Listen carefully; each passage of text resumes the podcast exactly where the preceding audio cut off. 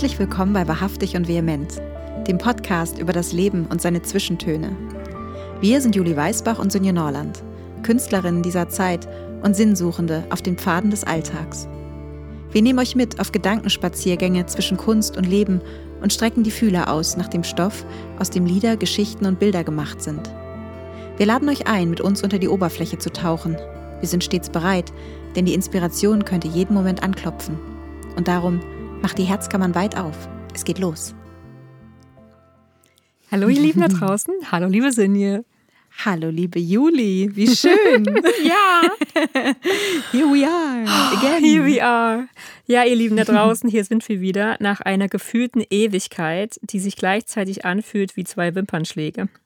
Geht es euch auch so, dass ihr das Gefühl habt, dass die Zeit einerseits rast und andererseits die Tage und Wochen so voll sind, dass man nicht hinterherkommt mit dem Erleben? Hinter uns liegt ein Sommer voller Kontraste, im Großen und im Kleinen. Wie habt ihr die letzten Monate und den Sommer erlebt? Für mich war es definitiv ein Sommer der Extreme, der mich mit voller Wucht daran erinnert hat, wie kostbar das Leben ist und wie sehr ich es liebe und wie gern ich daran festhalte. Denn ich musste zwei der wichtigsten Menschen aus meinem Leben loslassen. Und um das Festhalten und das Loslassen soll es auch in unserer heutigen Folge gehen. Mhm. Liebe Sinje, wie hast du den Sommer denn empfunden und hättest du ihn gern noch etwas festgehalten? Ja, unbedingt. ja. Ja, ich, ich, ich, ich fand den Sommer irgendwie, also ich hatte auch einen unglaublich intensiven Sommer. Ähm, anders als deiner definitiv. Ich weiß, äh, wie intensiv dein Sommer war. Und ja, wie gesagt, meiner war auch intensiv, intensiv schön. Ähm, und auch irgendwie intensiv atemlos. Also ich habe mm. ähm, für meine Verhältnisse unglaublich viele Konzerte gespielt und hatte auch generell so viel. Ja, genau. Ich hatte vieles auf dem Zettel und ja, und dazu kommt natürlich so der Sommer auch immer generell, ne, dieser schönen Wetterstress. Ich weiß nicht, ob du den auch kennst. Ich habe, sobald die Sonne scheint und bei uns dann auch noch die Flut gerade da ist, dann muss ich ans Meer und ich muss baden und ähm, wir hatten ja so viele wundervolle Sonnentage und äh, ja, das hätte definitiv noch äh, ein bisschen so weitergehen können. Ich habe auch das erste Mal tatsächlich so eine richtige Wehmut empfunden diesmal, als der Sommer dann, mhm. also der Herbst ist so abrupt irgendwie äh, reingebrochen und ähm, da habe ich gedacht, oh, das war's. Also, und ich stehe total auf den Herbst. Ich liebe das, ne? Also auch die dunkle Jahreszeit und die Stürme. Aber ja, diesmal war ich wirklich so ein bisschen, bisschen wehmütig. Ähm, ja, mittlerweile bin ich aber ganz gut im Herbst angekommen. Ich habe angefangen, einen Pullover zu stricken. Und mir eine Mütze gehäkelt. ja, genau. So mm. schön. Ja. Ja, ihr Lieben, äh, in der heutigen Folge geht es also um den Tanz äh, zwischen Festhalten und Loslassen. Und wir wollen herausfinden, wie diese beiden Pole einander bedingen. Wie wirken sie sich auf unser Leben, unsere Beziehungen, unsere Entscheidungen und natürlich auch auf unsere Kreativität aus? Und woher wissen wir, wann es Zeit ist, an etwas festzuhalten? Und unter welchen Umständen geht dann doch nur noch loslassen? Ist nicht jeder Tag letztlich eine Entscheidung für das eine oder das andere? Lassen wir nicht am Ende jeden Tages ein Stück unseres Lebens los, um dann an seiner Erinnerung festzuhalten? Lasst uns heute gemeinsam genauer hinschauen, welche Dinge, Situationen, Überzeugungen, Erfahrungen, Meinungen, Emotionen, Gefühle und Träume es sind, an denen wir festhalten und warum. Vielleicht sind ja gerade sie es, die uns zu denen machen, die wir heute sind. Oder die uns zu denen machen, die wir morgen sein werden, wenn wir sie loslassen. Wer weiß das schon? Es ist eine spannende Reise. Hm, absolut, ja. Und wir sind heute natürlich auch deshalb hier, weil wir an diesem Podcast festhalten, ähm, weil unser Herz laut und voller Vehemenz äh, dafür schlägt. Ähm, wir hatten uns ja diese kleine Auszeit unter anderem auch genommen, um zu schauen, wie wir hier weitermachen wollen und können. Und ähm, ja, haben festgestellt, dass wir die Idee loslassen müssen, alle zwei Wochen eine Folge zu veröffentlichen. Also ja, weil uns, weil uns das hier so wichtig ist und weil wir auch natürlich die Liebe und, und die Zeit da reinstecken wollen. Und deshalb wird es von nun an ähm, wahrhaftig und vehement einmal pro Monat geben mit der Option, auch mal ganz spontan eine Sonderfolge einzuschieben, falls wir den Impuls verspüren, zu einem Thema etwas sagen zu wollen oder aber auch, wenn sich ganz unverhofft ein besonderer Gast ankündigt. Ähm, genau, wir freuen uns auf jeden Fall auf alles, was da jetzt kommen mag und ja, und sind ganz gespannt, wie sich das alles entwickeln wird noch. Definitiv. Und schön, dass es wieder losgeht, auf jeden Fall. Ja. Sag doch mal, liebe Sinje, Was glaubst du, äh, geben wir Dinge zu schnell auf, anstelle an ihnen festzuhalten? Und was bedarf mehr Mut, das Festhalten oder das Loslassen? Und fällt dir eins von beiden leichter? Hm. Äh, also ganz spontan würde ich sagen, dass das Loslassen auf jeden Fall mehr Mut erfordert als das Festhalten. Ähm, weil ich die Konsequenz des Festhaltens einfach ja besser abschätzen kann als, mm. als die des Loslassens, glaube ich. Ne? Ähm, also mir selbst fällt es unglaublich schwer loszulassen, äh, merke ich immer wieder, vor allem weil es auch immer so etwas ähm, Unwiederbringliches hat, finde ich. Also dieses Loslassen. Es, es gibt ja diesen Spruch, dass du nie zweimal in denselben Fluss steigen kannst. Ähm, ich weiß nicht, ob du den kennst. Ich weiß auch nicht ganz genau, wie er geht, weil der Fluss halt nie mehr derselbe sein wird. Ja, ne? Das, das Wasser fließt ein halt. Sehr schlauer Spruch. Ja, genau. Und, und so ist es ja auch beim Loslassen irgendwie. Also natürlich können wir auch eine Entscheidung wieder revidieren, aber letztendlich können wir nie wieder an den Punkt zurückkehren, an dem wir waren, als wir sozusagen losgelassen haben. Und mm. deshalb fühlt sich das schon immer sehr final an, finde ich, loslassen. Und ähm, deshalb, ja, also mir persönlich, wie gesagt, fällt es schwer.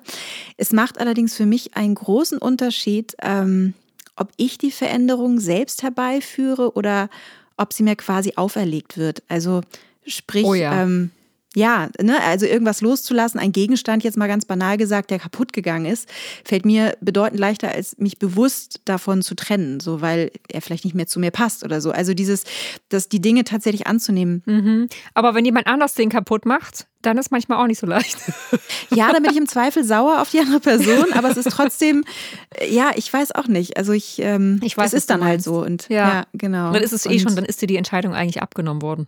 Genau, ja, dann lässt richtig. du halt los, ja. Genau. Ja. Und wenn ich sie treffe, dann besteht halt auch immer halt dieses Risiko, dass ich, dass ich irgendwie vielleicht was bereuen könnte, ne, dass ich einen Fehler mache oder ja, das auch als, als Scheitern wahrnehme. Und ähm, ich habe mir vor ein paar Monaten mal so, so einen kleinen, also das war nur so ein abgespecktes Human, Human Design Chart äh, aus, ausgedruckt und da stand auch drin, dass ich ein Mensch bin, der sehr gut auf Dinge reagieren kann, aber weniger gut darin bin, so Dinge zu initiieren. Und ähm, das, äh, also ne, sprich, gib mir Zitronen und ich mache Limonade draus. Und da finde ich mich persönlich tatsächlich total wieder. Also das, ähm, ja, das fällt mir auf jeden Fall leichter, als jetzt selbst so eine, so eine Entscheidung zu, mhm. zu treffen. Und ähm, also es kommt eher zu dir hin, als dass es von dir weggeht, sozusagen.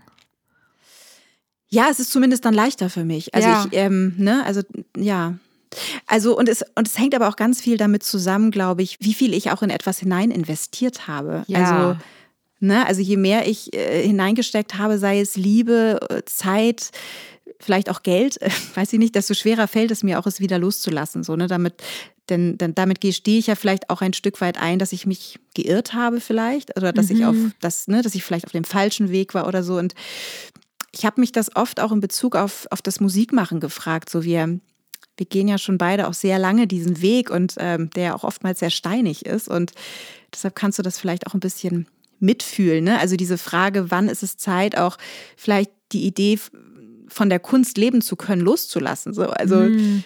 ne, die, also die, ähm, diese Frage ist mir tatsächlich schon das ein oder andere Mal begegnet und ähm, Mittlerweile geht es für mich aber eher darum, in der Musik selbst loszulassen, als darum, meinen künstlerischen Weg generell in Frage zu stellen. Ja. Also das Die Frage ist auch vielleicht eher, wie du mit der Kunst lebst und nicht von der Kunst. Ja, natürlich. Manchmal macht so eine Präposition ja einen Riesenunterschied.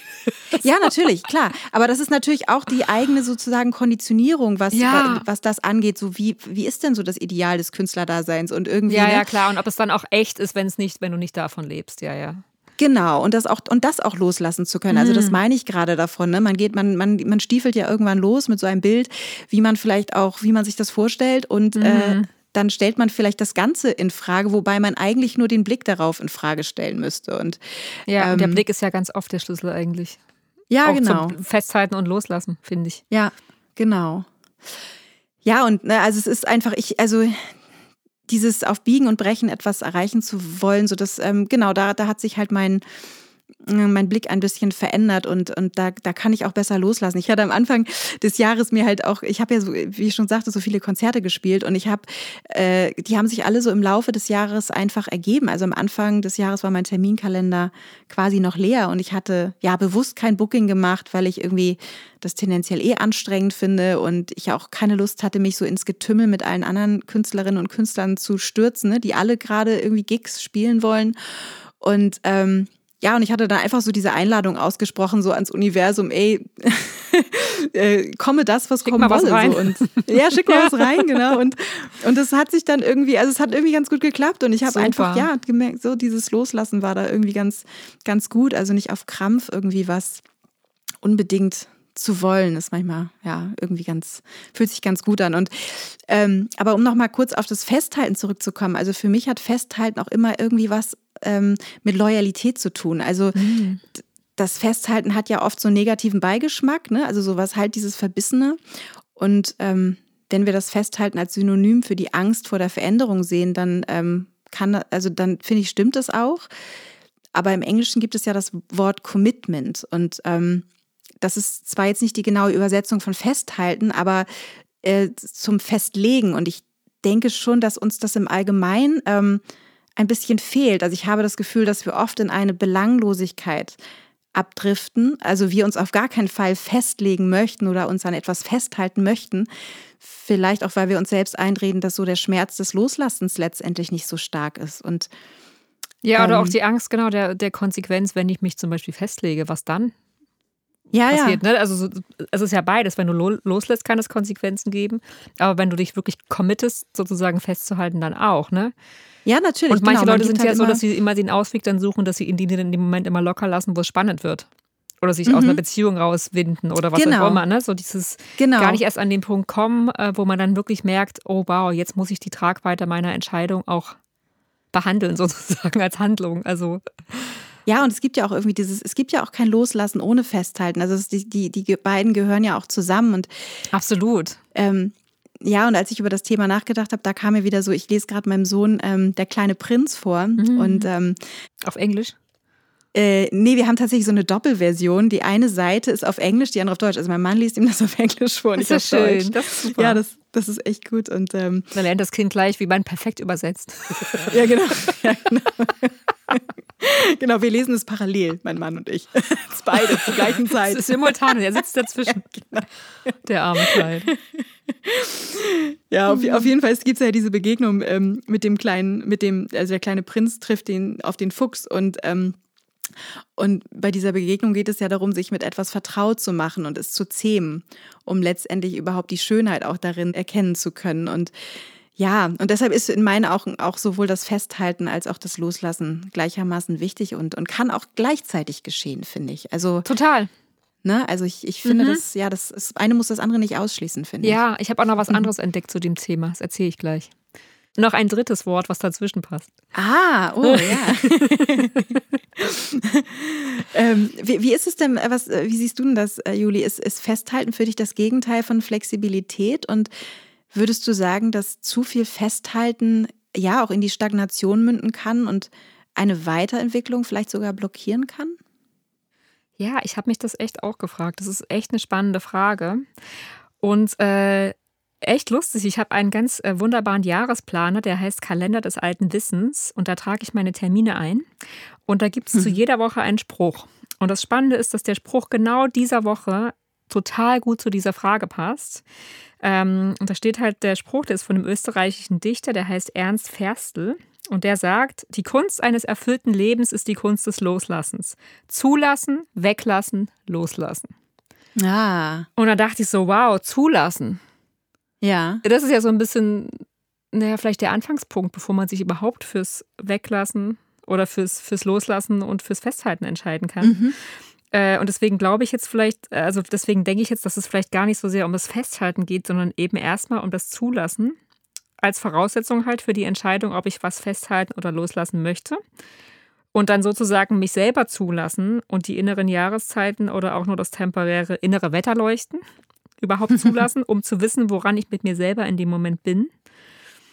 Weil ich merke, dass ich das manchmal gar nicht weiß und das beschäftigt mich gerade sehr. Ähm, ich habe es ja eingangs schon erwähnt, dass ich diesen Sommer irgendwie eine ganz unglaublich krasse Woche erlebt habe, Ende Juli, wo innerhalb weniger Tage meine Oma und äh, mein Vater dieses Leben verlassen haben. Und bei meiner Oma war ich auf jeden Fall darauf vor, vorbereitet, loszulassen. Ähm, weil sie war alt, sie war die letzten Jahre nicht mehr so mhm. fit und es hat sich halt so ganz langsam angekündigt. Und ähm, bei meinem Papa waren es aber nur 14 Stunden. die zwischen Leben Ja, und Tod Wahnsinn. waren. Und es gab halt überhaupt gar keine Zeit der Vorbereitung Ja. auf das, was danach kommen würde. Und deswegen bin ich auch immer noch dabei auszuloten, was das eigentlich mit mir macht und was, das, was da mit mir und meiner Familie passiert ist, um überhaupt ähm, ja, zulassen und spüren zu können, was in so vielen inneren Schichten gerade noch nicht ausgepackt ist und was aber auch zugelassen werden will. Und ich glaube, erst wenn ich wirklich zulassen kann, dann kann ich auch loslassen, was sowieso nicht mehr da ist. Und ich kann auch dann das festhalten, was für immer bleiben wird. Mhm. Aber das muss ja trotzdem erstmal innerlich irgendwie der Weg dafür bereitet sein.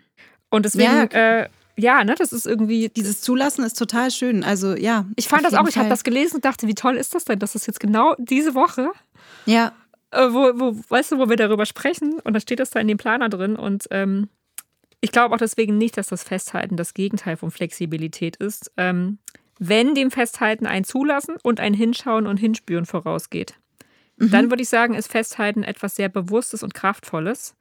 Aber wenn es so ist, wie du vorhin schon gesagt hast, dass es aus einer Angst vor dem Neuen oder dem Unbekannten oder dem Fremden heraus geschieht und eigentlich eine Vermeidungsstrategie ist oder ein konservativer Traditionszwang, dann ist man natürlich darin gefangen. Und dann denke ich, ähm, ja, eins der Merkmale von Gefangenschaft ist ja die Absenz von Flexibilität, weil man ja eingesperrt ist und sich nicht bewegen kann. ja. Und das ist, glaube ich, echt, äh, ja, dann, dann wird es halt anstrengend. Und ich glaube aber auch, dass andersherum loslassen auch ein Gefängnis sein kann, wenn man es nämlich immer dann tut, was wir vorhin auch schon mal hatten, weil man Angst hat, Verantwortung zu übernehmen. Mhm. Eben zum und sich Beispiel in- einzulassen. Ja, ja. Genau, Also genau, sich ja. einzulassen auf eine Beziehung und halt immer Mhm. dann, wenn es brenzlig wird äh, und Dinge betrachtet und zugelassen und gefühlt werden müssen, einfach loslässt und eben nicht festhält und nicht für das kämpft, wofür sie es vielleicht doch zu kämpfen lohnt.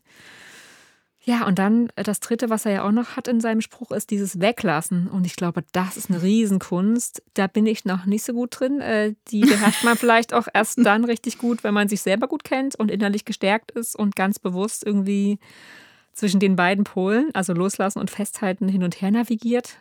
Mhm. Und dann ist man sozusagen unterwegs und lässt dann schon mal was weg auf dem Weg, weil man ganz genau weiß, was es braucht.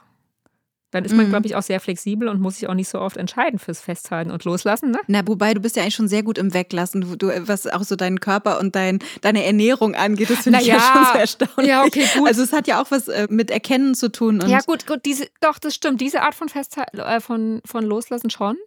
Aber ich finde manchmal andere praktische Sachen oder halt Lebens, Mhm. weiß ich nicht, so irgendwelche Sachen, wo du, von denen du meinst, du brauchst die, irgendwelche kleinen alltäglichen Lu- Luxus-Gadgets, weiß ich, immer diese Mhm. eine bestimmte Hautcreme oder keine Ahnung. Ich reise zum Beispiel immer mit meinem Kopfkissen irgendwo hin, Ja, das ist krass. weil ich sonst, äh, weil ich halt denke, so ich kann das Bett nicht beeinflussen und mein Rücken ist nicht begeistert von den meisten Betten, die nicht meins sind. Aber das Ja. Kopfkissen, das kann ich zumindest mitnehmen. Und das würde mir total schwer fallen, das wegzulassen. Und dann würden andere sagen, jetzt entspann dich doch mal. Ja, Aber ja. die wissen vielleicht auch nicht, wie es ist, wenn man dann halt nie schlafen kann, wenn man irgendwo ist. ja. Und es ist halt, äh, ja, deswegen meine ich halt, ne, manchmal, oder halt, weiß ich nicht, im Leben irgendwelche anderen Sachen, größere Sachen oder Sachen ausmisten. Das, ich, es gibt Dinge, die kann ich ganz leicht ausmisten Mhm. und die weglassen. Und dann gibt es andere, von denen kann ich mich schon seit Jahren nicht trennen. Und ich weiß nicht, wie ich das weglassen soll. ja. Also es ist irgendwie, kommt ganz aufs Thema an und Ah, Ich finde Weglassen im Zweifel, glaube ich, leichter als Loslassen. ja, Weil das weglassen ja, gut, ja, na irgendwie- klar. Bedeutet, dass es noch nicht zu mir gehört hat. ich lasse es einfach von vornherein Ja. weg oder so, ne? Na ja. gut, aber dann hast du dich ja Naja. vielleicht auch nicht richtig, da- dann hast du es vielleicht auch nicht richtig gehabt. Ja, genau, richtig. Ja, ja. Dann ist es ja, ich meine eher so weglassen von dem, was ich schon habe, im Sinne von weglassen, was in ein Loslassen mündet. Ja. Mhm. Ja. Ja, ist auf jeden Fall ein weites Feld. Ne? Das hätte ich gar nicht gedacht, dass das so, Ja. dass, dass, dass das so viel Stoff eigentlich hat, Mhm. das Thema. Doch, auf jeden Fall. Würdest du denn sagen, sind hier ist festhalten wollen eine Geisteshaltung, ein Charakterzug oder schlicht und ergreifend die Angst vor dem nächsten Schritt? Ähm, ich glaube tatsächlich, dass es all das ist in, in, ja, in Kombination. ähm, ja, sowohl die Fähigkeit des Festhaltens als auch dieses Loslassens sind ja, sind, glaube ich, schon Teil unserer persönlichen Prägung. Ne? Also im, im Prinzip geht das wahrscheinlich schon im Kindesalter los. Ähm, was bekomme ich vorgelebt und ja, welche Geschichte wird mir von meinen Eltern beziehungsweise meinem Umfeld erzählt? Was ist gefährlicher, der freie Fall oder das Leben in ja vermeintlicher Sicherheit? Ne? Also so auch, ich glaube, da spielt auch dieses Urvertrauen wahrscheinlich eine ganz große Rolle. So wie, ja, wie kann ich mich auf das, auf das Leben ein, einlassen und mich auch in die, die Hände des Lebens geben. Und ähm, und irgendwann kommen dann ja die eigenen Erfahrungen hinzu und, und ich merke vielleicht, oh ja, da äh, hat sich mein Mut, äh, etwas gehen zu lassen, ausgezahlt oder in die andere Richtung. Ne? Was, was wäre gewesen, wenn ich es nicht losgelassen hätte, hätte ich, hätte ich doch nur nicht oder so, ich weiß nicht. Ähm, mhm. Und ähm, ja, und da gibt es, glaube ich, immer wieder Menschen, so deren Spieler naturell da irgendwie gr größer ausgeprägt ist als das von anderen. Also die ihr Herz nicht so an Dinge hängen und dementsprechend auch nicht so große Angst davor haben, äh, sie zu verlieren. Und ja, und dann gibt es andere, die halt die halt ja festhalten wollen. Also mein Bruder und ich sind in der Hinsicht zum Beispiel komplett verschieden. Ich kann fragen, lustig. wozu zählst du dich? Ja, ja, genau. Also ähm, bei ihm kannst du halt ins Wohnzimmer gehen und sagen, äh, oh, das ist aber schön. Und äh, zwei Minuten später hat er es dir verkauft. Also, Ach, ich, wollte, also, ich dachte, er sagt, er hat es dir geschenkt, aber er verkauft. Ja, ja, nee, mein Bruder. ja, so nee, für 300 Euro bist du dabei. ja, genau. Nee, so ist Im es Ernst schon. Also es muss, ja, ja, ne, auf jeden Fall. Er ist voll der Geschäftsmann. Er ist voll der Geschäftsmann, wow. ja. Also ich glaube, also eine Freundin von mir ist, glaube ich, schon mit zwei Stühlen da auch. Also ich musste sie dann in der Bahn mitnehmen und so. Also er, er verkauft. Wow. Also, ist ja lustig. Ja, also also er hängt, äh, er hängt überhaupt nicht an materiellen Dingen, aber er ja, will gut, schon ein was am Geld in, dann schon, ne? Scheinbar. Genau, er will dann schon was in Return sozusagen. Das, ja. Äh, ja, das, das, schon. Also ähm, ja, nee, also tatsächlich ist, es eher schon dieses Verkaufen, ja. Und, und bei mir ist es halt also komplett anders. Also so jeder Gegenstand in meiner Wohnung, zu dem pflege ich irgendwie eine persönliche Beziehung. So, ähm. Ja, wir sind schon so, so, so, lange zusammen, wir können uns so leicht jetzt auch nicht trennen, ne? So, ja. ja genau, ja, genau. Also mir wird das gerade sehr bewusst, weil wir ja überlegen, äh, irgendwie auszuwandern und ich dann schon überlege, wie wir den Umzug gestalten könnten und was nehmen wir mit und bräuchten wir einen Container und also und mein Bruder würde unter Garantie sagen, also für das könntet ihr euch doch einfach neue Sachen kaufen, also für ja. das Geld, ne? Und für mich sind die sind Gegenstände aber auch, ne, also von, von Menschen oder so reden wir ja noch gar nicht, was das Loslassen geht, aber einfach auch Gegenstände, ähm, die sind auch fast so wie Fotoalben. Also das sind so gesammelte Erinnerungen und Geschichten und und die ähm, hängen ja letztlich mit Menschen zusammen. Also das ist ja, ja richtig, da hängt ja immer genau, ne, genau, jemand dran richtig. irgendwie. Ja. Und im Endeffekt lasse ich dann halt nicht das Möbelstück los, sondern halt auch eine Geschichte, die mit da dran mhm. hängt. Also so fühlt es sich zumindest an. Und oh, es geht mir auch so. Ähm, mhm. Ja, ja. Also da sind wir, ja, glaube ich, ganz ähnlich. Dein Bruder ist crazy. ja. Ja, wobei ich mir da manchmal auch sehr gerne eine Scheibe davon abschneiden ja, würde. Also total. Ich, ich würde mir manchmal wünschen, da wirklich mit leichterem Gepäck auch unterwegs zu ja. sein und, und ja, und dieses Loslassen gerne mit mehr Leichtigkeit tun. Kann er also ich gut dann. Hm. Ja, das kann er sehr gut. Ähm, Muss ihn nochmal coachen vorher. Aber vielleicht wandert ja. er einfach noch nicht aus und bleibt noch ein bisschen. ja. Ähm, Genau, aber um nochmal auf deine Frage zurückzukommen, äh, woher das Festhalten wollen vielleicht noch kommen könnte. Also ich kann mir auch vorstellen, dass es vielleicht auch wirklich ganz krass mit unseren Urinstinkten zusammenhängen könnte. Ne? Also mir, kommt es fast so vor, als wäre das Festhalten ein in uns verankerter Instinkt, der vielleicht mhm. auch aus einer Zeit herrührt, als das Leben ja außerhalb des Gewohnten noch, noch ein bisschen, bisschen gefährlicher war. So und ähm, um diesen Instinkt zu überwinden, brauchen wir dann entweder ja einen so einen sehr starken Ruf, also so a calling quasi, oder oder halt den Kopf, der uns daran erinnert, dass uns eigentlich nicht viel passieren kann. So ne, aber mm. ich mhm. irgendwie ist dieses Festhalten für mich fühlt sich eher so ein ja wie so ein wie so ein Instinkt an, so was was ganz ähm, ganz ursprüngliches und ähm, ja, also insofern das Festhalten wollen ist für mich sowohl eine Geisteshaltung, ein Charakterzug und auch die Angst vor dem nächsten Schritt und dem mhm. Unbekannten quasi, ja. ja. Und wahrscheinlich mal mehr und mal weniger stark verteilt bei den jeweiligen Menschen. Genau. Ja, und es ist ja auch immer so, also ich meine, es kommt ja sowieso auch immer darauf an, also was ich auch schon am Anfang gesagt habe, ne, was, also bei manchen Sachen fällt es mir unglaublich leicht mhm. loszulassen und bei anderen ist es dann, oh Gott. Naja, wenn es existenziell ist, ist es halt immer schwerer, als wenn es nur ein kleines Detail ist, ne? Ja, ja. natürlich, ja. Wie erkennst du denn, wann, wann es Zeit ist, festzuhalten und wann es Zeit ist, loszulassen? Das ist tatsächlich für mich immer sehr äh, mit meiner Intuition verbunden. Mhm. Also wenn ich in eine Situation komme, die sich für mich existenziell anfühlt, und es kann halt sowohl positiv als auch negativ sein, dann bekomme ich so eine ganz starke, vehemente innere Rückmeldung. Also so von meinem, von meinem inneren Kompass, so nach dem Motto, Achtung, jetzt kommt es darauf an, dass du äh, hier irgendwie für dich selber einstehst. Mhm. Ich weiß nicht, ob du sowas auch kennst. Ähm, ja, auf jeden Fall. Und, ja. und und das sind dann halt meistens so Momente, also eher akute Situationen als langfristige Sachen. Das ist irgendwie ein Moment, in dem ich bin und, ähm, und dann weiß ich jetzt, was ist, was jetzt, was jetzt gerade zu tun ist. Und das ist mir dann mit voller Vehemenz bewusst. Ähm, und dann weiß ich, ich muss jetzt da irgendwie durch und dafür kämpfen, sozusagen. Mhm. Also und ja. an einer Sache zum Beispiel festhalten. Und, ähm, also das ist dieser Ruf quasi, ne? Also was ja. ich auch gerade eben meinte, ne? So dieses, man hat irgendwie, da ist was und das kann man, eine Stimme, die man nicht ignorieren kann, ne? Die genau, und die ist auch, genau, das ist, ich würde sagen, das ist dann meine Intuition und die sagt mir dann ganz deutlich, okay, jetzt musst du hier wirklich ähm, Klartext reden oder ja, das, mhm. das machen, was jetzt irgendwie gerade dran ist.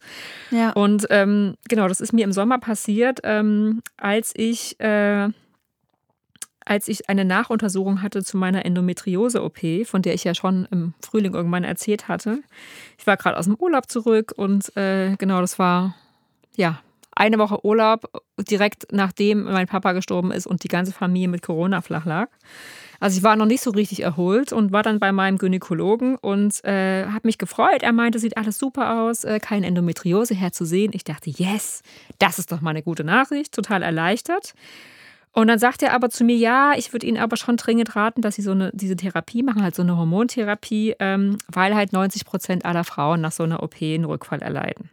Und da dachte ich schon echt im Ernst, jetzt 90 Prozent, das ist ja unfassbar viel. Mhm. Ich habe dann zu Hause nochmal gegoogelt und da gab es auch weniger ähm, krasse Statistiken, wo es auch so 30 Prozent zum Beispiel gab und auch noch andere dazwischen. Aber es waren ja, jetzt jedenfalls nicht alle nur 90 Prozent. Ja. und ähm, also allein die Zahl hat mich schon unter Stress gesetzt. Und ähm, Genau, und dann meinte der Arzt halt, ja, es würde er mir unbedingt empfehlen, wenn ich keine Ruck, also keinen Ruckfall haben möchte. Und ähm, klar, es gibt auch ein paar Nebenwirkungen. Das ist also nach dem Motto, ja, ein bisschen Hitzewallung und Haarausfall. Mhm. Aber dann habe ich ja meine Regel auch nicht mehr, meinte er dann. Ne? Und dann, ähm, und dann eben auch keinen Nährboden mehr für Endometriose. Oh Gott. Und es hat, also das wurde mir halt auch so verkauft, weißt du, wie ja. hier, das ist jetzt das ist jetzt die Lösung für all deine Probleme. Und dann ja. ist mir in dem Moment bewusst geworden, krass, der meint aber damit, dass ich dann in eine Art künstliche Menopause versetzt werde. Mhm. Und also ne, mit 39. Das kann das doch aber auch nur ein Mann irgendwie einem. Ja, naja, ich habe tatsächlich, oder? ja, habe ich auch gedacht, Cindy. Ja. Aber ich habe mit einer Freundin gesprochen, die hat genau das gleiche Problem und die nimmt tatsächlich diese Pille.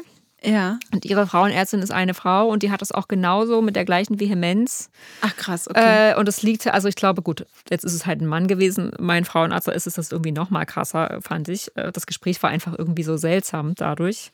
Mhm. Aber genau, mir ist halt klar geworden, okay, es handelt sich also um eine künstlich eingeleitete Menopause.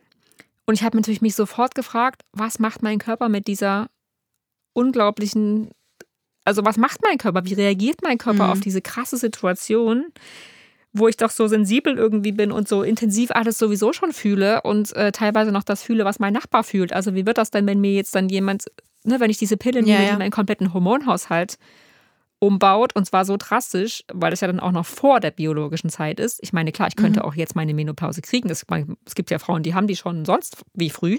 Ja, aber andere haben sie vielleicht auch erst mit 50. Also meine Mutter hatte ihre erst mit Mitte 50. Und, ähm, und natürlich gibt es da natürlich auch noch weitere Risiken, wie zum Beispiel Krebsrisiko, was erhöht ist, oder eben auch äh, Depressionen. Und äh, ich komme aus einer Familie, wo es Depressionen gibt. Und also ne, meine Mutter ja. hatte schon oder meine Oma hatte eine Depression in ihrer Menopause ohne diese Pille. Mhm. Und ich frage mich halt so, okay, das ist jetzt was künstlich eingeleitetes und es wäre so eine Art ja, Blitzstart. Also ich würde auf einmal dahin katapultiert. Das geht ja dann nicht über Jahre, das geht innerhalb von Tagen oder ja. Wochen. Und ja. dann hast du deine Regel nicht mehr und dann ist alles gut sozusagen. Ja, ja, ja super, genau, voll praktisch. Ähm, ja. Genau, und ich, ich, ich war davon wirklich geschockt und ich war auch geschockt davon, dass ich äh, das jetzt irgendwie da bei dieser Sitzung bei dem Arzt irgendwie, nachdem gerade alles gut war, entscheiden sollte. Mhm. Ne, und der war, der, und der war halt, glaube ich, ganz verdattert und dachte so, was hat sie denn? Alle meine anderen Patientinnen entscheiden sich da sofort dafür, weil das ist doch die ja. Antwort. Ja. Und es war für mich so, so komisch irgendwie, dass ich, dass ich so dachte, ich habe ganz doll gemerkt, okay, ich muss jetzt hier an dem festhalten, was sich für mich innerlich richtig anfühlt und ich muss jetzt Nein dazu sagen. Mhm. Und das habe ich dann halt auch gemacht. Ich habe gesagt, ich kann das, ich kann das nicht machen. Ich, das fühlt sich für mich total falsch an. Ich muss gucken, dass ich da einen anderen Weg finde. Und klar komme ich noch öfter zur Nach, also zur Untersuchung und ich will ja auch nicht irgendwie leichtfertig damit umgehen. Ja. Aber ich kann, ich kann mich dafür jetzt nicht entscheiden. Und ich habe dann auch gefragt, machen denn alle, sagen alle anderen Frauen Ja dazu? Und der sagte ja.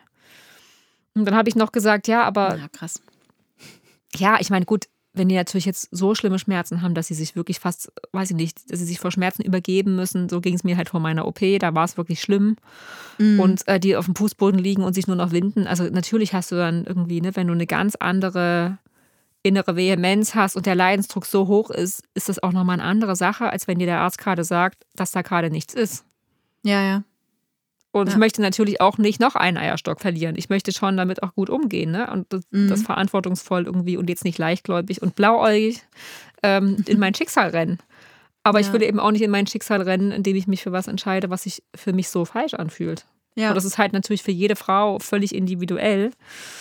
Und ich habe dann auch noch gesagt, naja, aber ist die Menstruation nicht auch noch ganz wichtig für den Entgiftungsprozess des Körpers? Und die hat auch noch mehr Funktionen, als einfach nur anzuzeigen, dass ich nicht schwanger bin. Und da meinte er, nein.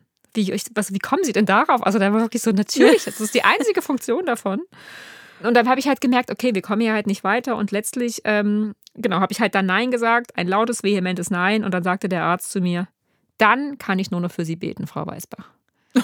Und das fand ich so krass, weil das hat mir einfach gezeigt, dass es ja eigentlich gar nicht vorgesehen ist, dass ich als Patientin eine Entscheidung treffe, die sich für mich und meinen Körper, meinen individuellen Körper, der nicht der Körper des Kollektivs ist, mhm. richtig anfühlt. Sondern dass es letztlich halt um die Einhaltung bereits festgelegter Schritte in der richtigen Reihenfolge geht, sozusagen, und die eine Lösung als beste Lösung für alle. Ja. Und ich verstehe, dass, dass, das, dass das ein Prinzip oder ein Konzept ist, was sich irgendwie vielleicht ja, im Konstrukt her gut anfühlt. Mhm. Aber praktisch gesehen für meinen Körper, mich da in so eine Form zu zwängen, die irgendwie vorgegeben ist, hat sich für mich unglaublich falsch angefühlt. Und da habe ich halt gemerkt, dass ja, also manchmal ist Festhalten halt auch selbstverantwortlich zu leben. Und das heißt, das kann mhm. ich halt mhm. nur, wenn ich, äh, wenn ich selber entscheiden kann. Und denn nur dann kann ich halt auch alle Konsequenzen tragen, die das mit sich bringt. Mhm. Ne, weil ich, ich weiß natürlich auch nicht, was morgen ist. Und Na, da hat Festhalten auch was, finde ich, was mit gerade machen zu tun. Ne? Also ja. was man ja auch sagt, sich gerade machen, das ist ja auch eine feste Wirbelsäule quasi. Ja, ne? Also da finde ich, zeigen. genau, Rückgrat ja. zeigen. So, ne? Also da finde ich, bekommt das Wort Festhalten nochmal eine ganz andere, ja, was so sehr Positives finde ich auch. Genau, also. und das, das, war für mich wirklich das Festhalten an dem, was sich für mich gut und richtig anfühlte. Mhm. Und für meinen Arzt war das vielleicht ein unflexibles Nicht-Loslassen. Aber darauf konnte ich in dem Moment halt auch keine Rücksicht nehmen. Und ähm, ja, ich wusste halt, was ich in dem Moment brauche. Und das war in dieser Situation eben dieses Nein, was für mich das Ja zu mir selber war.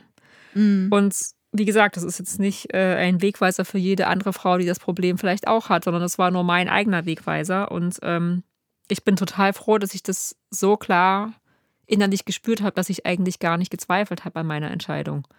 Mhm. Also ne, in dem Moment war ich natürlich trotzdem, dachte ich, oh mein Gott, 90 Prozent, was mache ich jetzt hier eigentlich? Aber es fühlt sich trotzdem so falsch an. Ja, ja. Und das hat mich halt auch innerlich dann irgendwie bestärkt. Ich dachte, wow, wenn sich diese 90 Prozent immer noch so falsch anfühlen, also, so, dass ich sozusagen trotzdem Nein dazu sage, mhm.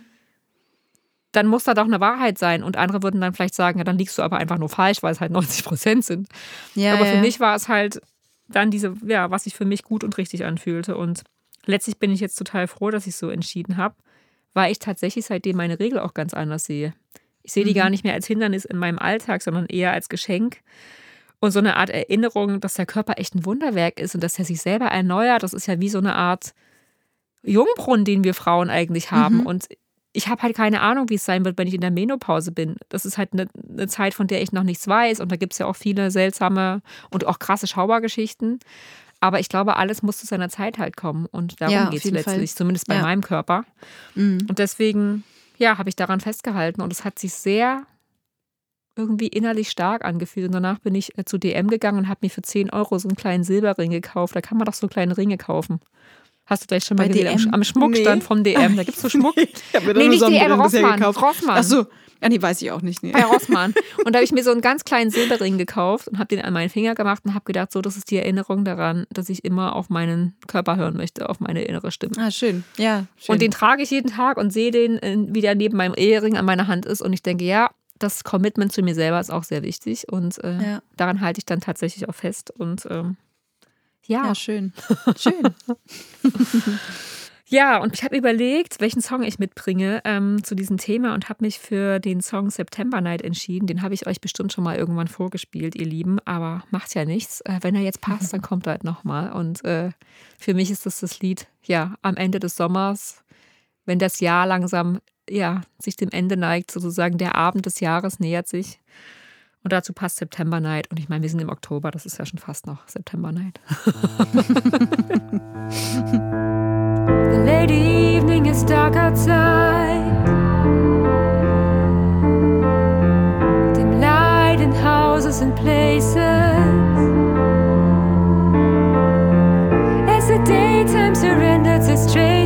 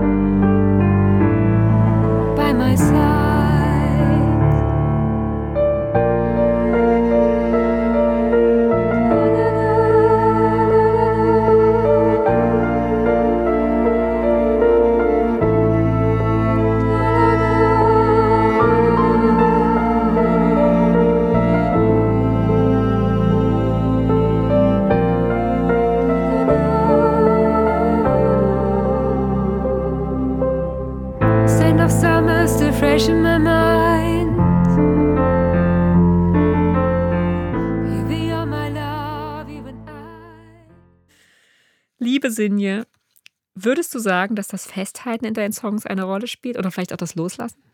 Mm, auf jeden Fall. Also vor allem das Loslassen ist tatsächlich äh, ein Kernthema in vielen meiner Songs. So, ähm, Und zwar nicht, weil ich so gut darin bin, sondern eher, weil ich unglaublich schlecht darin bin. Und ähm, wobei ich vielleicht auch einfach schlecht darin bin, mich für eine der beiden Varianten zu entscheiden, also fürs Festhalten oder das Loslassen.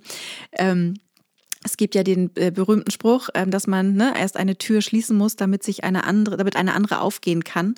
Und ich habe das Gefühl, dass wir alle im Moment irgendwie oder ganz viele in einem Flur voller offener Türen stehen und uns nicht entscheiden können, durch welche wir gehen wollen. Also dieses Überangebot an Möglichkeiten macht es uns, finde ich, doppelt schwer, auch das Alte hinter uns zu lassen.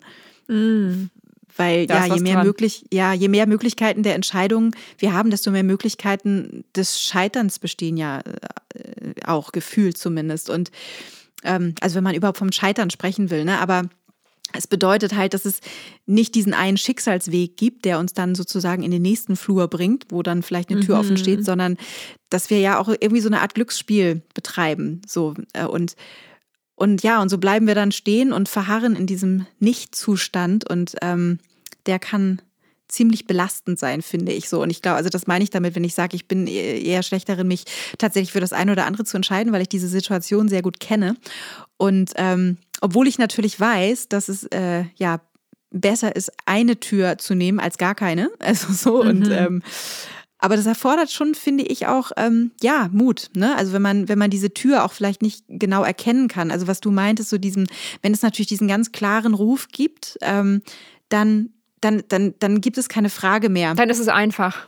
Ja. Genau. Obwohl es trotzdem schwer ist, aber es ist einfach, ja. Genau, so äh, ja, man wei- man kennt die Richtung, man weiß, okay, das das fühlt sich gut an. Wenn das aber nicht so ist, wenn man einfach nur das Gefühl hat, okay, ich muss mich irgendwie bewegen, so ne und und man weiß aber nicht genau wohin, dann finde ich es halt auch tatsächlich schwer. Ähm, ja, das eine sozusagen abzuschließen, loszulassen und äh, so ins Neue aufzubrechen. Und Ja, auch dieses, wenn man nicht weiß, ob man sich wirklich fürs Richtige entscheidet. Aber ich glaube, das ist auch nochmal das, wo man vielleicht dann noch mehr auf die innere Stimme auch hören darf. mhm, Weil ich glaube, manchmal weiß man es eigentlich doch, aber man möchte es halt auch oftmals nicht wahrhaben. das Aber stimmt. manchmal kriegt man ja auch klar. eine innere Antwort, die man eigentlich nicht hören will. Ja, das stimmt. Oder die halt schwerer ist als die andere. Ja, und Also wo man denkt, das ist aber nicht ja, der Weg des geringsten Widerstands, dass die Tür da hinten, die richtig eigentlich schon seit Wochen gehen will. Jetzt lass mich doch mal. Genau, ja. Ja, ja, und in, in, in meinem Song Into the Blue singe ich ja auch, ne? Also, das ist das größte Risiko eigentlich im Leben, ist kein Risiko einzugehen. Und Ja, da hast Ja, du so und das recht. sind halt- so ein schlauer Song. So, es- genau, Deswegen machen wir halt un- Podcast, weil du so schlaue Songs Genau. machst. genau, das ist halt ein unglaublich schlauer Satz. Und äh, ja, aber leider stelle ich halt auch oft fest, dass Erkenntnis und Realität dann doch relativ weit auseinander liegen. Also nicht immer, aber ne, ich komme halt immer wieder an diese Punkte und vielleicht. Ähm, muss ich deshalb auch dann diese Songs schreiben, um mir das immer wieder sozusagen auch selber, äh, ja. Ja, manchmal ist man in der Musik echt schon viel weiter als im Leben. Das habe ich auch schon. Ja. Ich entdecke ja. manchmal Songs, die sind schon zehn Jahre alt und da dachte ich, wow, das wusste ich vor zehn Jahren schon. Das weiß Ja. ich aber doch heute noch nicht. Wieso wusste ich das denn vor zehn Jahren schon? Es ist immer noch nicht immer. Also weißt du so, was ich meine? Es ist noch nicht innerlich angekommen. Aber ich wusste es eigentlich schon. Ja, ja, ja, genau. genau. Und du verstehst deine eigenen Botschaften manchmal erst Jahre später, wenn überhaupt. Und es ist so, das ist, ja, wo, wo man so merkt, ja, da ist doch noch mehr irgendwie als nur du selber drin in den Songs. Das ist, das geht doch Mhm. nicht, also das ist doch, das bist doch nicht nur du, das ist unglaublich. Ja, ja, genau. Ja. Ja, das stimmt, ja. Ja, und, und was ich immer wieder feststelle und ähm, dass, dass es mir leichter fällt, auch loszulassen, wenn ich das Gefühl habe, also ich hätte quasi so, so eine Schleife um, um das gebunden, was es loszulassen gilt. Ne? Also so, ich hätte sozusagen so einen würdigen Abschluss für etwas gefunden. Also jetzt auch als Beispiel aus dem äh, Leben, also na, nach dem Tod meines Vaters hat es sich für mich halt überhaupt nicht richtig angefühlt, das Musikgeschäft einfach so zu schließen. So, ich, ich habe das Bedürfnis gehabt, festzuhalten. Ähm, Nur er hatte einen Musikladen, genau, für diejenigen, die Genau, sich jetzt fragen, genau. was für ein Musikgeschäft ist. genau, Musikalienhandel, genau. Und genau, ich wollte festhalten, ne, sowohl an dem Laden mit, mit all meinen Erinnerungen und ich wollte an meinen Vater festhalten und aber auch an ein Stück meiner Kindheit irgendwie, ne, die immer sehr eng mit dem Geschäft verknüpft war. Und also ich war noch nicht so be- so bereit, es so einfach gehen zu lassen. Und ich hatte das Gefühl, ich müsste da noch, ja, ich müsste da noch was beenden. Und ähm, ganz im Gegensatz zu meinem Bruder übrigens. und ähm, genau. Der meinte, haben alles raushauen und verkaufen, oder wie? Richtig, genau. Also der hätte das viel früher getan. Also für den ist das halt der, Spannend. der heilsamere Weg sozusagen, ne? dann auch wirklich das So gehen spannend. zu lassen. Und ja, und ähm, wir haben uns dann aber halt darauf geeinigt, dass wir das ähm, noch äh, weiterführen erstmal. Und für mich war halt dieses Festhalten in dem Moment tatsächlich auch Teil des Loslassens. Also ähm, dieses bewusste Abschied nehmen und so weiter. Und ähm, und das auch nicht nur für mich, sondern auch für die anderen Menschen so im Umfeld, die halt ne, auch viel Verbindung halt zu diesem Ort, also zu dem Geschäft hatten. Und, ähm, und dann erinnere ich mich aber an den Moment, wo für mich sehr klar war, okay, jetzt ist ein weiteres Festhalten halt nicht mehr Teil des Loslassens, sondern einfach der Versuch, meinen Vater und sein Erbe irgendwie am Leben zu halten. Und und, und ich wusste halt, dass, dass ich dafür nicht hier bin. So, ne? Und Ja. da gab es dann halt diese ganz klare Stimme so in mir, jetzt ist es Zeit loszulassen und diese Schleife halt drumrum zu binden und es zu, ne, also so den Schlüssel umzudrehen. Und das, und das meine ich damit. Und das ist halt mit dem Songschreiben ja im Prinzip auch so. In dem Moment, wo ich einen Song schreibe und damit etwas auch verarbeite, ist das halt auch so ein bisschen diese Schleife und ich kann es besser loslassen. Ich verpack's und, und es ist dann, ne, also irgendwie, also Ja. ich weiß nicht, ob Schleife so das richtige Bild ist, aber. Und ja, doch, ich finde, es ist ein super Bild, weil gerade der Song ist dann ja auch ein Geschenk an das Leben und die anderen Menschen draußen. Und das, was du für dich sozusagen da reingepackt hast, ja. gibst du dann halt raus. Und da kann jemand anders das als Geschenk öffnen und dann sich daraus das nehmen, was für ihn oder sie gut ist. Das ist eigentlich total Ja. schön. Mhm. Und so lässt es sich auch besser loslassen, finde ich, mit so einem schönen Bild. Ja, Also das, ja. ich finde, Bilder sind eben auch sehr hilfreich. Ja. ja, das stimmt. ähm, wa- was würdest du denn sagen, Juli? Ist das Festhalten für die, für die Kreativität eher förderlich oder hinderlich?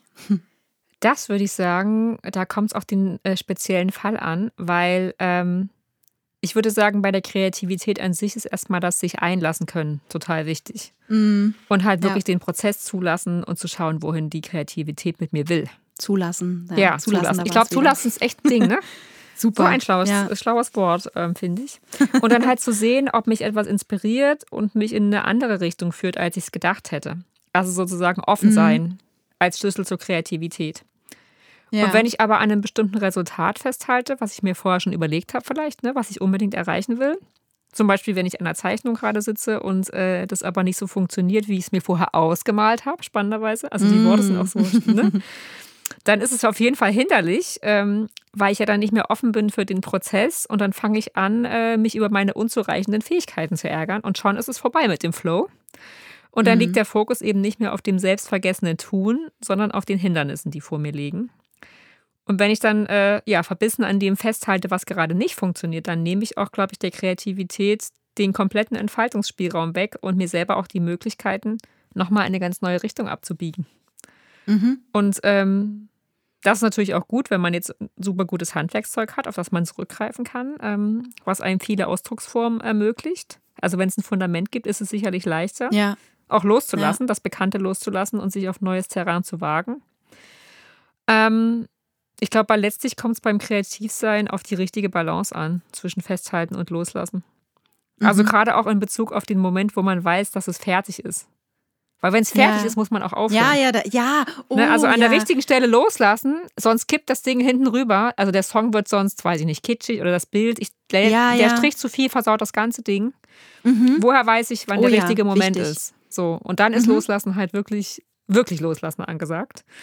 Und dann ist natürlich noch der Moment, wenn ich jetzt zum Beispiel eine Zeichnung oder ein Bild gemacht habe, wenn ich das an jemanden anderen abgebe und verkaufe. Es Mhm. gibt halt, ne, es gibt halt Bilder, die kann ich ganz leicht loslassen und andere bis heute nicht. Es sind nicht viele, Mhm. aber so ein paar wenige, die werde ich wahrscheinlich mein Leben lang nicht verkaufen. Oder zumindest Stand Ja. heute nicht. Und ich finde, das ist mit Songs halt viel leichter, weil die bleiben immer meine und die sind trotzdem draußen in der Welt. Mhm. Also ich meine, das Ja, Bild das ist ja auch in stimmt. meinem Kopf, ne? Ich kann das ja auch an jemanden anders, aber trotzdem ist dieses fertige, äh, einzig Kunstwerk sozusagen in, in seiner haptischen Form, das gibt es halt dann nur einmal, Mhm. wenn es auf Papier oder Leinwand oder so ist. Und genau, der Song Mhm. ist halt universell, der ist in, den kann ich mir immer wieder anhören, auch wenn der je- jetzt, wenn viele andere Menschen den auch zu Hause hören und haben. Ja. Und wenn, wenn du den singst, hast du ihn halt immer wieder. Und zwar in der Genau. jeweiligen Tagesform. Das ist halt so, ja, das kann halt Mhm. nur die Musik irgendwie. Ne? Das ist halt nochmal, das ist halt innen. Das- innen ja, und außen ja, und- gleichzeitig. Ja. Ja, aber es ist spannend, was du da gerade noch mal gesagt hattest, auch mit diesem tatsächlich auch, ne, wenn etwas fertig ist, das auch loszulassen. Ich weiß, das hat mir ein, ein schlauer Mensch mal gesagt, weil ich auch so auch was die Mixing-Geschichten dann, wenn die Songs eigentlich fertig sind und sie werden gemischt und ne, die letzten Züge in der Produktion, Ja, da hat man halt dann auch total Lust, nochmal loszulegen. Ne? Hier noch ein Häubchen und da noch was. Ja, genau. Und ich bin dann aber auch, und dann, aber auch diese einzelnen Nuancen, und war das festzustellen, war das jetzt zu viel, war es zu wenig? Und dann kam irgendwie der Spruch, ey Sönja, du musst jetzt aber auch, du kannst nicht immer nur zielen, du musst auch irgendwann mal den Pfeil abschießen, so. Und ich dachte, Ja. ja, ja, ja. Let it go. Und das ist halt, ne, dieses Risiko auch, okay, ich habe jetzt gezielt und ich habe nur diesen einen Pfeil und ich, ähm, weil dann ist es halt draußen, ne? Dann Ja. ist der Song draußen und er ist unwiederbringlich in der Welt. Und ähm, Und du kannst auch vor allem nicht kontrollieren, wie es bei jemand anderem ankommt. Das kannst du halt Richtig, einfach nicht. genau. Ja, ob er halt denjenigen trifft, sozusagen, der, ja, der Pfeil, ne? Ob der, ja, ob er ankommt. So. Das ist ja auch eigentlich eine Entlastung. Ich finde, es ist gleichzeitig etwas Entspanntes und was Herausforderndes. ja, Du lässt es halt los Mhm. und du lässt es wirklich los und wie es ankommt und ob es jemand festhält, ist dann nicht mehr deine Sache. Und genau. Ja. Ja. ja. Das ist natürlich, genau. Wenn er dann erstmal losgeschossen ist, ist es super. ja, Aber so dieser kurz so der Moment davor. ja ah, man muss es erstmal kapieren, dass es jetzt wirklich so ist. Ja, Oder auch wenn was fertig ist. Ich habe jetzt halt diese eine Zeichnung gestern Nacht fertig gemacht. Ich habe mich da wirklich noch, ich war schon im Bett und bin nochmal aufgestanden und muss, habe noch zwei Striche gemacht. Ich dachte, scheiße, diese zwei Striche müssen jetzt noch, weißt du so.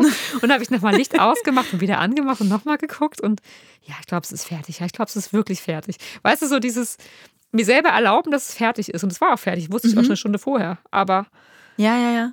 Ja, also auch dieser Abschiedsprozess, der damit dazugehört, zu sagen, okay, wir haben jetzt hier die Zeit miteinander verbracht, liebes Bild, du Ja. und ich. Und Mhm. ich, da ist jetzt ganz viel von mir drin, aber jetzt darfst du, jetzt darfst du wirklich raus. Und ich habe mein, mein Teil ist jetzt getan. Jetzt musst du alleine wirken, sozusagen. Das, aber ich kann mir das wirklich, ich stelle mir das wirklich sehr schwierig. Also wenn ich jetzt drüber nachdenke, ich male ja nicht oder zeichne nicht, aber wirklich so ein Original wegzugeben. Ja. Also ich weiß es nur von meinem Mann, der macht ja so Holzkunst und dabei denke ich auch, oh nein, das kann doch jetzt nicht gehen, denke ich dann Ja. immer. Ne? Also, und für ihn ist es auch nicht leicht, weiß ich, aber es gehört halt dazu. Es ist Ja. halt einfach Teil des, aber man kann es halt nicht kopieren. Es ist, es wird nie, äh, ne, jedes Stück Holz ist anders und wird immer wieder anders aussehen. Und Absolut. also das, also deshalb ist die Musik da schon echt ein Luxus, muss ich Mhm. gerade sagen. Also so, ja. ja, und wie gesagt, du hast die Songs ja auch über die Jahre, die werden dann irgendwie immer mehr so, wie du in dem Moment gerade bist. Und Mhm. das Bild wird halt, das ist halt das Bild, was ich vor zehn Jahren gemacht habe oder vor 20 Jahren. Und das bleibt halt genau. Es ist gleichzeitig auch so eine Konserve, was ja toll ist. Also wie ein aufgenommener ja, ja. Song so ein bisschen. Ja, Aber, Teil, ähm, eine, äh, hier so eine Zeitkapsel. Ja, genau, genau. Das ist, Ja. hat alles irgendwie seinen Reiz und dadurch ist es natürlich auch besonders, dass es nur das eine gibt. Ne? Das macht es natürlich Mhm. auch. Deswegen kostet wahrscheinlich auch eine Zeichnung mehr als ein Song, den du kaufst. Obwohl Ja. die Arbeit, die drinsteckt, vergleichbar oder manchmal auch krasser bei der Musik ist oder auch oder kommt aufs Bild Mhm. an. Also manche schreiben ja, Ja, auch ja. Songs in einer halben Stunde, gibt ja auch so. Gibt's auch. Aber so, ja, das ist so spannend, wie die Werte dann auch verteilt werden irgendwie, ne? Ja, Finde ich. Mhm. Sinje, was würdest du denn, also wenn du dir was aussuchen könntest, was du heute festhalten kannst, was wäre das dann? Hm. Ja, wie wir schon festgestellt haben, ist natürlich bei mir eher äh, loslassen das äh, Programm, sowas ansteht. Aber ähm, was ich unbedingt festhalten möchte, ist tatsächlich ähm, ja mein mein Vertrauen in das Leben und auch mein Optimismus, glaube ich. Also ich ich merke gerade, dass ich auf diesen Schatz ähm, sehr gut aufpassen muss. Ähm, so fühlt es sich an. Also ich glaube, dass ja positive Gedankenschwingungen gerade wirklich enorm wichtig ja. sind und ähm, ja. ja.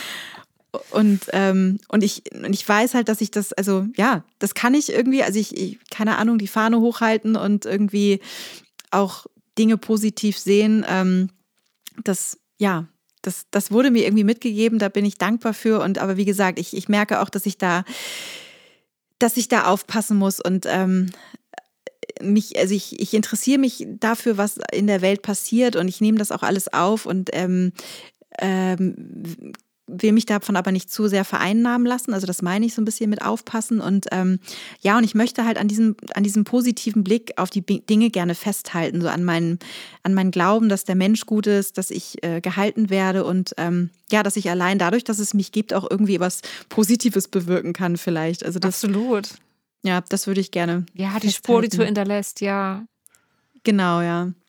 Ja, ich glaube, wenn wir auf uns selber aufpassen, dann können wir das auch so dies, den inneren Raum dafür auch behalten. Ne? Weil ich glaube auch, als du das meintest, dachte ich so, das, das bist du, das wirst du auch nicht verlieren. Aber das geht natürlich nur, mhm. wenn du dich selber nicht verlierst. Weil die Batterie ist natürlich nicht von alleine immer aufgeladen. Da muss man auch was, was reingeben.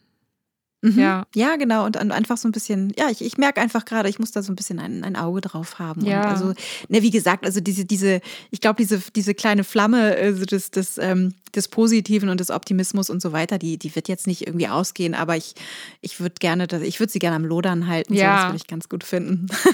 genau. Auf jeden Fall. So, und ja, das, ähm, ja.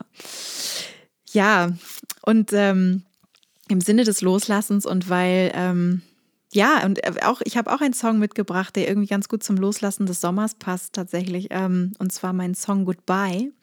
Hm, das ähm, passt wirklich. ja, genau. Ja, also es ist einer meiner ersten Songs überhaupt, die ich ja geschrieben habe. Und ähm, der ist in, in der Zeit entstanden, als es Zeit war, nach meinem Praktikum in Kanada wieder nach Deutschland zurückzufliegen. Und Wie alt warst du da? Mh, mm, da war ich, äh, zu, als ich zurückgeflogen bin, war ich 19. Mhm. Also es war, es war einer der ersten fertigen Songs. Ich habe natürlich auch schon mit 14, 15 irgendwelche Songwriting-Versuche gestartet, aber das, da ist, also, nein, das Nein. nein. nein, das war, genau, das ist so einer der ersten Songs, die wirklich, wo ich dachte, okay, das ist jetzt, ja, der kann so bleiben und der, der gehört zu mir so. Und ja und genau und das war nämlich zu dem Zeitpunkt das war ein bisschen wie loslassen und festhalten zugleich. Also du warst ja auch im Ausland du kennst das ja. Also dieses Loslassen auch der Person die ich war bevor ich nach Kanada mhm. ging. Und dann auch das Festhalten der Person die ich zu der ich dort geworden bin ja, so ein bisschen. also genau das spielt da mit rein. Schön. Goodbye. Rain feels like ice on my skin when the summer is gone and the autumn begins. Feel like a leaf on the tree when the wind blows my head, blows me away. I am free, flying through the daylight and night. I know where I'll go, I'll fly to the other side. There's some kind of magic in alive, oh, that makes me feel free. Goodbye, goodbye, goodbye, goodbye.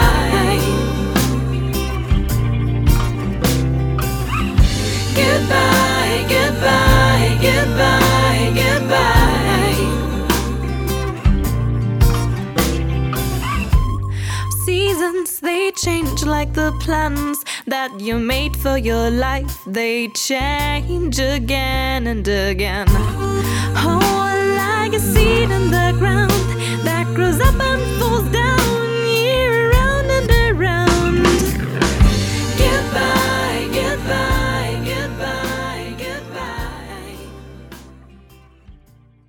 Juli, wenn du rückblickend auf die vergangenen Jahre schaust, was würdest du sagen, ähm, hatte das Festhalten oder das Loslassen eine größere Wirkung und einen größeren Nachhall auf dein Leben? Und musstest du schon mal etwas loslassen, obwohl du es unbedingt festhalten wolltest?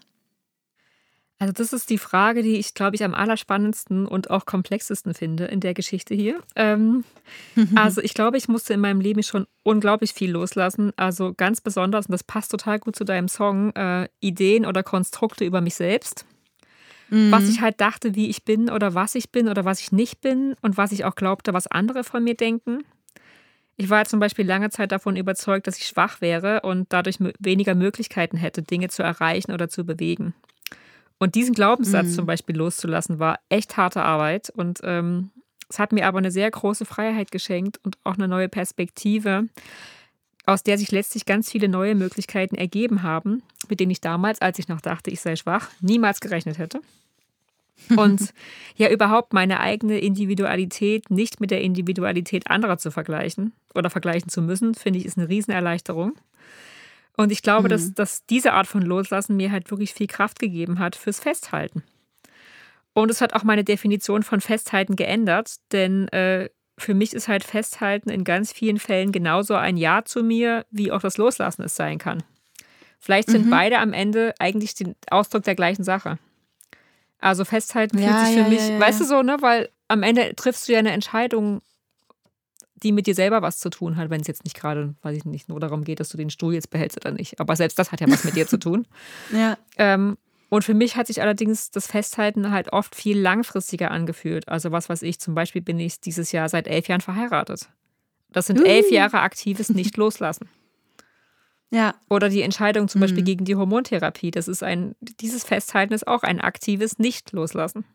Ja, aber das so, genau ne? das, das ist spannend, dass du sagst, dieses aktive sozusagen ja. nicht loslassen. Ne? Also nicht einfach nur festhalten, weil man bei einem sonst nichts an, sondern wirklich dieses Bewusste ja. halt. Das, ich glaube, da, das ist halt, macht auch vielleicht den Unterschied. Das einfach. könnte sein, ja.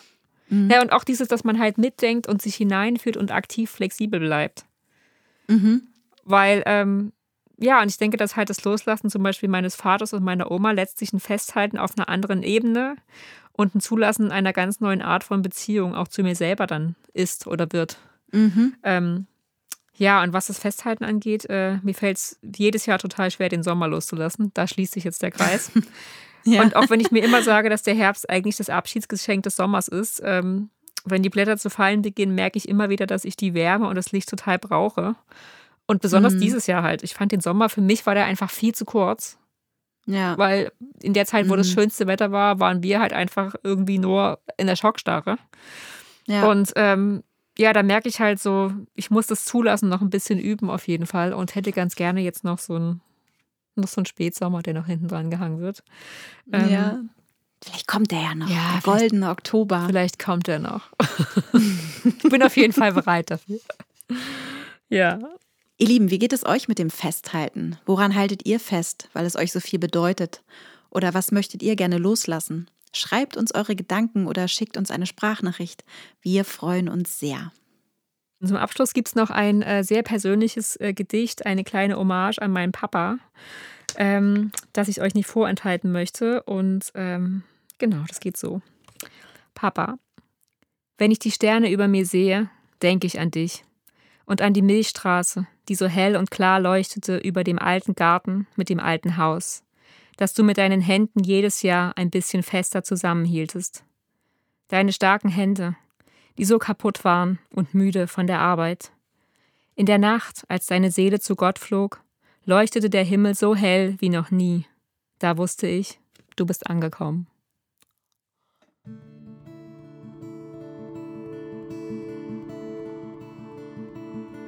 Ihr Lieben, das war wahrhaftig und vehement mit Sünje Norland und Julie Weisbach. Danke, dass ihr dabei wart. Danke, dass wir diesen Raum mit euch teilen dürfen. Wenn euch unser Podcast gefällt, dann hinterlasst uns doch eure 5-Sterne-Bewertung beim Podcast-Provider eures Vertrauens oder unterstützt uns mit einem virtuellen Heißgetränk. Mehr Infos dazu findet ihr auf unserer Website www.wahrhaftig und vehement.de. Dort habt ihr außerdem die Möglichkeit, uns eure Gedanken in Form von Sprachnachrichten zu hinterlassen. Über eure herzerwärmenden Bewertungen freuen wir uns natürlich ebenfalls außerordentlich, denn sie tragen dazu bei, dass wahrhaftig und vehement von vielen Menschen da draußen gefunden und gehört wird. Das würde uns sehr freuen. Bis zum nächsten Mal und bleibt wahrhaftig und vehement.